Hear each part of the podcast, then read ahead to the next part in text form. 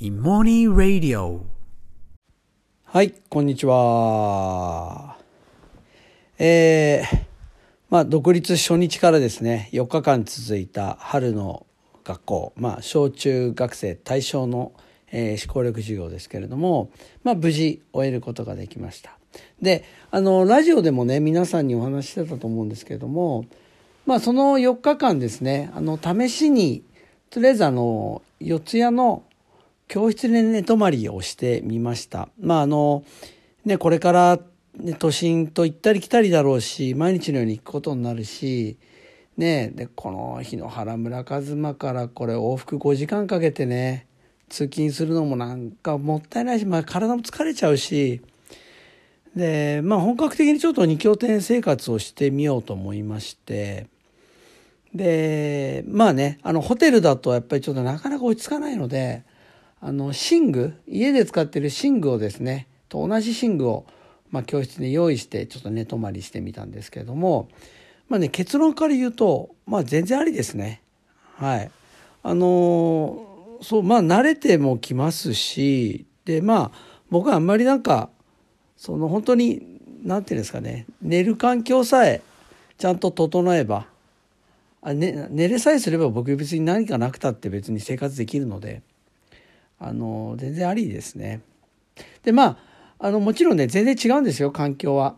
あの例えばあのねまず窓から見える景色全然違いますよね。まあ、ビルが見えんのかあるいは大自然が見えんのかでさえは全然違います。ね。まあそれはカズマの方がいいですよね。そう。まあだけどまあねビールばっかだけどある意味あの便利なんですよ。そう便利さってやっぱすごいなと思います。あのねあの今日はこっちカズマに帰ってきてでまあ食事ねしなきゃいけないのでまあ買い出しでやっぱり車で40分ぐらいのところまで行かないとスーパーがないので まあそういうのはやっぱり不便。ね。で四谷はもう近くに何でもある。ねもう本当にもうであと美味しいなんかお店がたくさんあるしね。そういうとこはいいんですよやっぱね。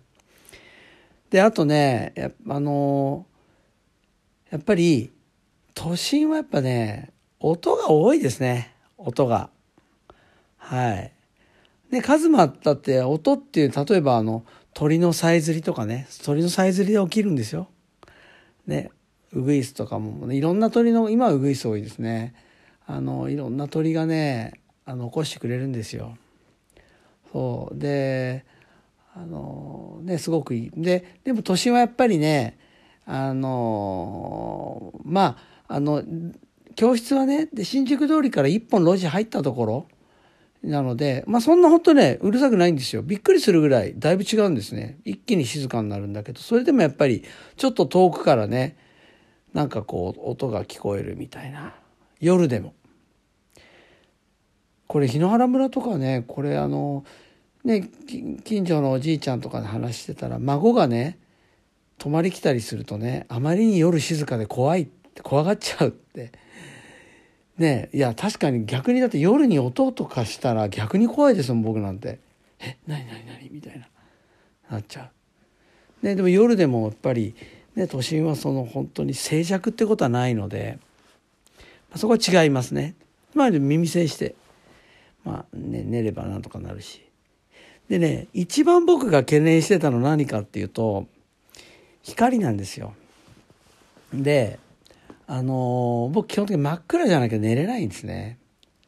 そう。あのー、で、でも都心はまずね、明るい。都心は。これ、何ですか？あのー、電気消しても、やっぱねあ全然部屋が暗くならないんですよ。全然過ごせる感じ。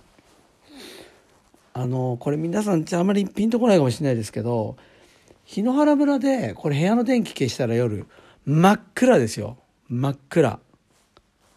もう全くこう窓が開けね窓からあ開けあの開けてててかあの雨戸してなくても真っ暗になります。でだけど光が差してきますからね四谷ね。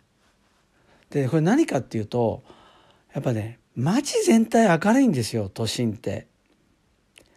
そうでねこれ僕実はこれが気づいたのがあるこのことあること思い出したんですこれね何かっていうと若い頃大学時代だったか大学卒業したてだったかなんかあのなんかあの流れ星がたくさん見える日とかってあるじゃないですか。でそれがニュースで聞いてでねなんかあの先輩後輩たちとね一緒にねあのじゃあ海外行って見に行こうって言ってあのちょうど東京湾の一番上ですね北側のあのちょうど東京と千葉の境のあたり。あそこにケミ川浜っていうとこあるんですけどあそこまで車で行ってね何台かで。それでまあ砂浜に寝転がってみようみたいな感じで。ね行ったんですよでまあ砂浜こう寝転がってまあこうねこう流れ星待ち構えてたんですけどでもねもうねその前にちょっと驚いちゃったんですよ。